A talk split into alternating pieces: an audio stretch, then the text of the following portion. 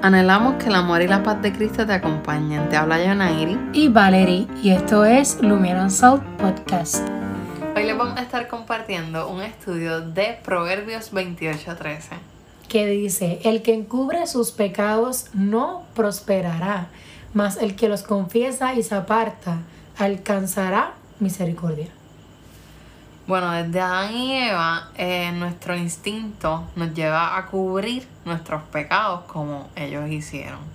Nuestra conciencia nos avergüenza de ese pecado y pues no queremos que otros lo vean.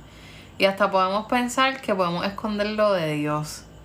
Pero este instinto natural de cubrir el pecado realmente no nos beneficia. Charles Spurgeon describió algunas de las formas en las cuales nosotros intentamos cubrir nuestros pecados. Y algunas de ellas fueron las excusas, las justificaciones, los secretos, las mentiras, eh, cuando tratamos de evadir esa responsabilidad y hasta las lágrimas. Y es que Dios y el hombre ocultan cada uno el pecado, pero Dios lo oculta en la gracia gratuita que es ilimitada. Y el hombre, pues, la vergüenza y, y hasta la hipocresía. Porque el camino para recibir la misericordia de Dios es confesar y arrepentirnos de nuestro pecado.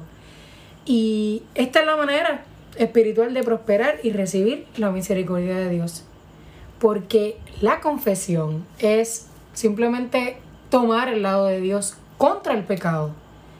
Y la práctica bíblica de confesar el pecado, que es lo que dijimos al principio de Proverbio, puede liberarnos de las cargas, ya sean físicas y espirituales, del pecado que todavía no está resuelto y puede eliminar cualquier obstáculo al trabajo del Espíritu Santo en nuestra vida. Porque, ¿verdad? Es, es triste cuando la confesión del pecado, pues ya no es importante, se descuida o se ignora entre los creyentes y es mucha, es causa de, mucha debilidad espiritual y de, pues, de la hipocresía entre los mismos creyentes. Alguien dijo, confiesa la deuda y Dios cruzará el libro. Él dibujará las líneas rojas de la sangre de Cristo sobre las líneas negras de nuestros pecados y cancelará la letra que estaba contra nosotros. Me encantó eso. Sí, de verdad que está como que... Esa comparación está Ajá, súper. Entonces ahora le queremos traer algunos puntos que pueden ayudar eh, en esta cuestión de la confesión pública del pecado. Que yo cuando leí esto como que no me hacía mucho sentido realmente, pero me estuvo bien interesante y por eso lo estamos compartiendo con ustedes. Porque eso puede tener potencial para bien o para mal. Exacto. Eh, la primera eh, como que el primer punto es que la confesión debe hacerse a aquel contra quien se pecó. Y en las palabras de nuestro Señor está claro que el pecado que involucra a otra persona, pues debe ser confesado a esa persona. El segundo punto es que la confesión a menudo debe ser pública. En Santiago 5.16 pues trae este principio y A. Robertson, que es un erudito, él dice respecto a ese versículo que el verbo confesar implica esa confesión como que en grupo, en lugar de esa confesión privada. Que es la confesión de unos para otros y no uno para el otro. Santiago 5:16 dice, confesaos vuestras ofensas unos a otros y orad unos por otros para que seáis sanados. La oración eficaz del justo puede mucho. Muchas veces cuando nosotros ¿verdad? confesamos, no tenemos que decir más de lo necesario para conseguir que oren por nosotros. Podemos decir simple como que, mira, ora por mí, estoy en medio de una batalla con un pecado o algo así, porque pues tal vez podemos caer en un error de entrar en más detalles pero es importante igual decirlo, que eso es lo que se refiere el versículo, que tenemos que confesarlo porque el no hacerlo, pues como que podríamos caer tal vez en estos cristianos como que, pues, que pretenden que todo siempre está bien, que actúa como que no pasa nada. Y obviamente sabemos que pues todos somos pecadores y si tenemos una lucha, para eso estamos los hermanos en Cristo para ayudarnos, encubrirnos en oración. Como por ejemplo los pecados sexuales, pues Claro. mayormente son secretos o privados. Y pues igual debe ser eh, confesado. Claro, obviamente, por eso dice que sea discreto, no es que tú te vas a parar ahí, ahí frente a todo el mundo, ¡eh, me pasó! O sea, pero... Sí, porque realmente uno tiene esa carga y pues se puede compartir con un pastor o con un amigo. Así que no dudes compartir tus cargas con, con alguien de confianza porque pues eso te va a ayudar con tu pecado a salir de él. El próximo punto es que debemos distinguir entre los pecados secretos y los pecados que afectan directamente a otra persona. Como por ejemplo, si pecamos en secreto, pues confesamos en secreto. O sea, lo podemos admitir públicamente. Como que lo que ya se dijo de que necesitamos la victoria sobre este pecado, pero no tenemos que dar detalles. Exacto. Y si pecamos abiertamente, pues vamos a confesar también abiertamente para quitar los obstáculos para estas personas a quienes han sido afectadas por este pecado. Que esto, o sea, lo podemos ver como que en, en, en un modo más simple, como por ejemplo, si nosotros eh, hacemos abiertamente algo, una ofensa, mentimos, gritamos, peleamos, yo qué sé, cualquier cosa, que eso es abiertamente, que todo el mundo lo, lo vio, pues, pues obviamente pues debes admitir tu culpa, pasar la vergüenza y así mismo como hiciste como que ese pecado abiertamente, pues así mismo pedir disculpas, arrepentirte y que la gente pues vea tu cambio, porque eso también se puede ver como que mucha gente que dice como que, ah, mira, y ese que es cristiano hizo tal cosa. Bueno, sí, porque fallamos. Obviamente no no es como que cubrir los pecados, aplaudirlos ni nada de esas cosas, pero si tú abiertamente hiciste algo que fue pecado, que puede ser piedra de tropiezo para otra persona, pues entonces así mismo tienes que arrepentirte y demostrar el cambio. Otro punto importante es que la confesión debe ser específica.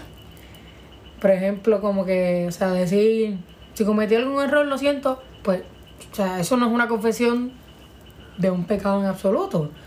Si pecaste específicamente, debes confesar específicamente. Sí, eso es como cuando hacemos algo en contra de alguien, pues nosotros, por ejemplo, si te grité, pues te pido perdón porque te grité. Y así mismo confesamos lo que hicimos mal delante de Dios cuando estamos conscientes de ellos. Como si me robé algo, pues le pido perdón a Dios porque me robé tal cosa. Exacto. Somos específicos. Sí, es que, como tú dices, hay algunas confesiones que son como que demasiado generales. Y pues, o sea, no están hechas para las personas afe- afectadas. Como tú dijiste, o sea, yo puedo ir, te pido perdón y ya, pero ¿por qué? Pues, asimismo como que se descuida lo que es la restitución necesaria.